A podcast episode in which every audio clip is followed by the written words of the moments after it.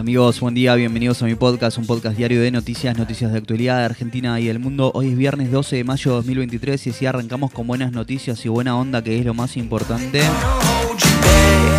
Cuatro o cinco noticias para arrancar el día bien informado, ¿eh?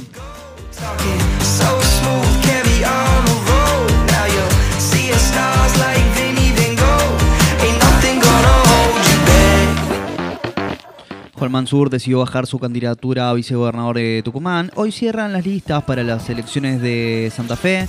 El INDEC publicará hoy el índice de inflación de abril. Estas y otras noticias importantes de las últimas horas. Arranquemos. ¿eh?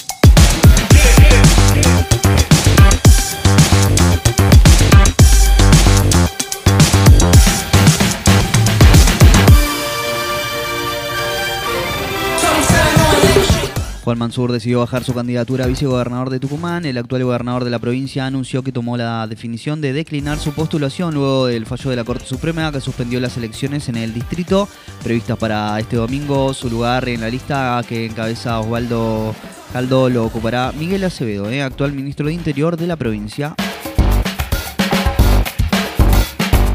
Hoy cierran las listas para las elecciones en Santa Fe. La ex intendenta de Rosario, Mónica Fein, será la precandidata a la gobernación de Santa Fe por el socialismo, pulseando en la interna del Frente de Todos. La actual presidenta del PS competirá en las PASO contra el ex ministro de Seguridad, Maximiliano Puyaro, y la senadora Calorila Lozada, eh, ambos de origen radical.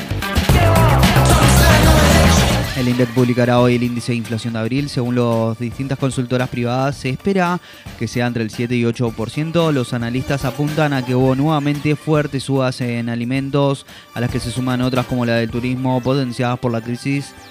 Eh, la crisis cambiaría de las últimas dos semanas del mes cuando el dólar blue rozó los 500 pesos. Se prevé así una nueva aceleración del índice de inflación interanual. ¿eh? En marzo fue el 104.3%. Las tres ciudades fronterizas, Texas, Brownsville, Loredo y El Paso, se declararon en estado de emergencia tras el final del título 42. La unidad piquetera y la UTEP anunciaron un plan de lucha común de todas las organizaciones sociales. El jueves marcharán con sus reclamos al ministro de Desarrollo Social y prometen que será la movilización más grande de los últimos 15 años. ¿eh? La jueza federal María Eugenia Capuchetti rechazó por imprecedente la recusación que presentó la querella de Cristina Fernández de Kirchner contra el fiscal Carlos Rívolo en la causa por atentado contra la vicepresidenta. En Uruguay dan por hecho que esta semana Marcelo Bielsa será presentado como nuevo DT del seleccionado nacional. El Tribunal de Disciplina de la AFA dio a conocer las sanciones para los siete expulsados en el Superclásico. Las penas más severas fueron para X Fernández y Jorge Almirón, el técnico de Boca, dos fechas de suspensión por ser reincidentes. ¿eh?